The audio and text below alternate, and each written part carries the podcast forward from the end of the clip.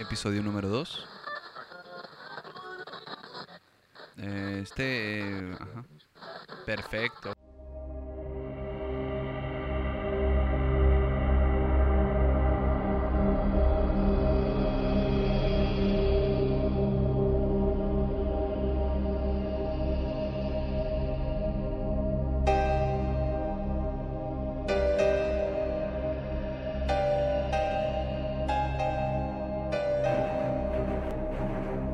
Bueno, aquí va el intro. Hola, gracias por estar acá. Muchas gracias. Mi nombre es Ricardo Travieso y esto se llama Sadismo Inc. Hoy tenemos de público al señor Cerdito y a la escultura malvada. Vamos a llamarla así. Hoy vamos a hablar de una de las estructuras más importantes que han habido en Latinoamérica, no solo por su valor arquitectónico, sino también porque lo que se hace adentro en cuestión de sadismo es absurdo.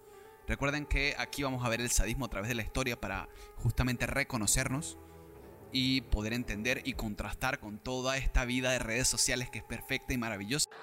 Capítulo 1. Paraíso. Venezuela. 1955. La exportación petrolera inundó el país y el país se volvió una cosa maciza, mamada, gruesa, potente. Una cuestión totalmente absurda, es demasiado dinero el que entran. Y obviamente si eres presidente, en este momento el presidente de Venezuela se llama Marcos Antonio Pérez Jiménez y su lema siempre ha sido progresaremos si construimos y eso se hace completamente verdad. Empieza a formar un millón de proyectos, a destinar muchísimo dinero en construcciones majestuosas y una de ellas es el helicoide. Esto pasa un día que un accionista va caminando nervioso a la oficina de unos ingenieros para proponerles construir algo de 101.940 metros cuadrados. Y él entra a la oficina y les dice, Coño, Venezuela tiene dinero. Estamos fundidos de dinero, pero no tenemos algo que realmente nos llene, nos haga llegar a lugares más importantes. Y no joda, yo lo que quisiera es que creáramos una estructura que con el tiempo la gente en Latinoamérica dijera, coño, qué maravilla. Que, los mismos colombianos digan, las arepas son suyas, nada más por esa construcción. Así que, ¿qué les parece si construimos algo que me parece que debe llamarse el helicoide? Y es así como, eh, como comienza la construcción de El Helicoide, una obra de arte construida como centro comercial para albergar casi 300 tiendas que eh, formaban una espiral ascendente. Es decir, eh, ibas subiendo por tu carro, eh, con tu carro por el centro comercial y alrededor de esa espiral estaban las tiendas y el estacionamiento era justamente uno frente a cada tienda. Entonces tú te podías estacionar y nada más caminabas dos pasos y entrabas a la tienda. Era algo increíble de conseguir, eh, de concebir, perdón. De hecho, Pablo Neruda decía que era una construcción magnífica y el mismo Salvador Dalí decía quiero exponer ahí, carajo. De hecho, el edificio se puede ver desde cualquier parte de Caracas. Es una construcción imponente.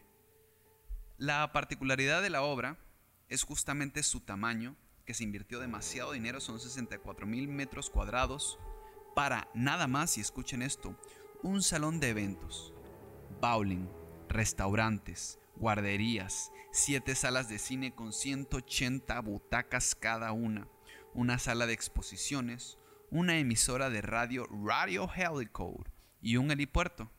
Y en el folleto se menciona que Este verano podrás encontrar el equivalente a todas las tiendas de Caracas en un solo lugar. Y en el folleto hay dibujos de gente bailando, gente en el cine, más gente bailando. Ven a ver el helicoide. Jiménez sale del poder, la construcción queda totalmente parada. Y el edificio queda abandonado. Entonces lo que iba a ser una construcción majestuosa para Latinoamérica termina siendo nada, termina siendo un edificio que queda a medias. Y en el 82, el gobierno de Venezuela decide destinarle dos pisos del helicoide a la policía. Y aquí comienza el descenso. Mm. Por cierto, ¿sabías que Venezuela significa pequeña Venecia? Y esto es porque cuando la vieron, notaron que los indígenas tenían casas que estaban sobre el nivel del mar, que allá les llamamos palafitos.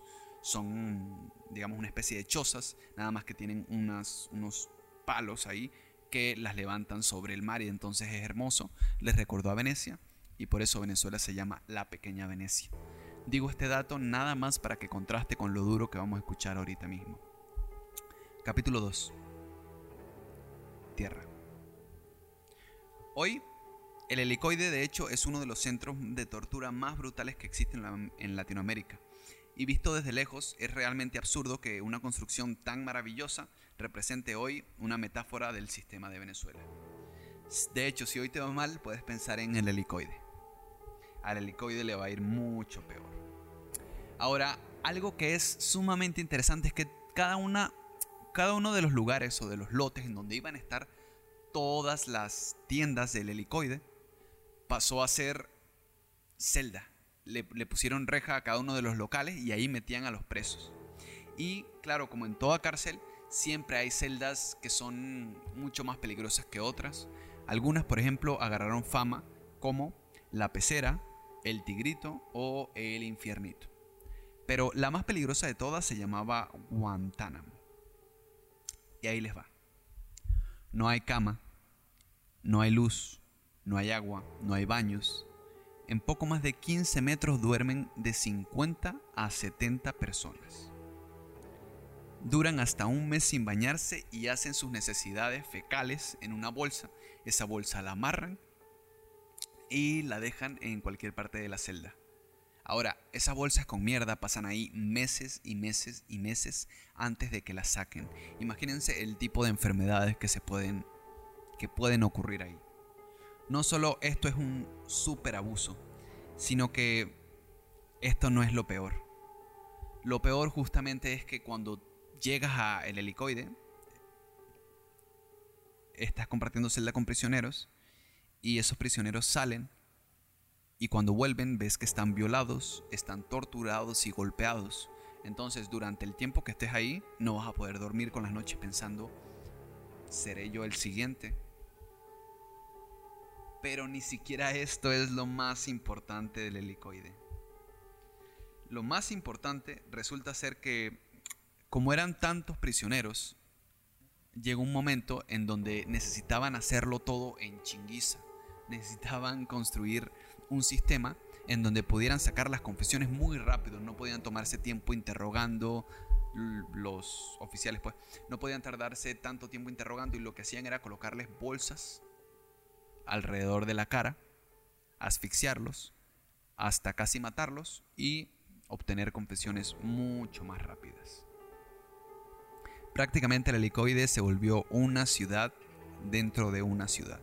De hecho, hay unos fiscales que se encargan de ir al helicoide para después eh, mostrar cómo se encuentran las, las condiciones de los prisioneros. Bueno, a esos mismos fiscales lo que les hacen es que desde adentro los policías los amenazan y amenazan a sus familias para que ellos no digan nada de lo que ocurre en el helicoide. Entonces, si entras al helicoide, pierde todas las esperanzas. Y aquí comienza una de las etapas más tristes de esta historia, que es el capítulo 3, y lo llamé el infierno.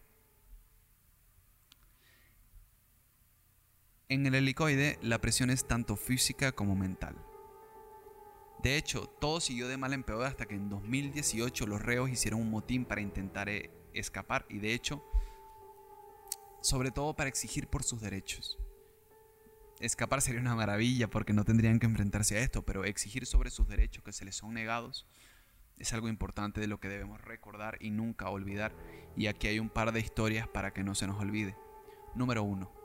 Rodolfo González, un piloto de 64 años, quien, quien luego de largos días de abuso físico por parte de los guardias y de amenazas que iban a ir contra su familia y contra su esposa, se suicidó en su celda, se ahorcó ya que no pudo con la presión. El segundo caso es de Daniela Figueroa.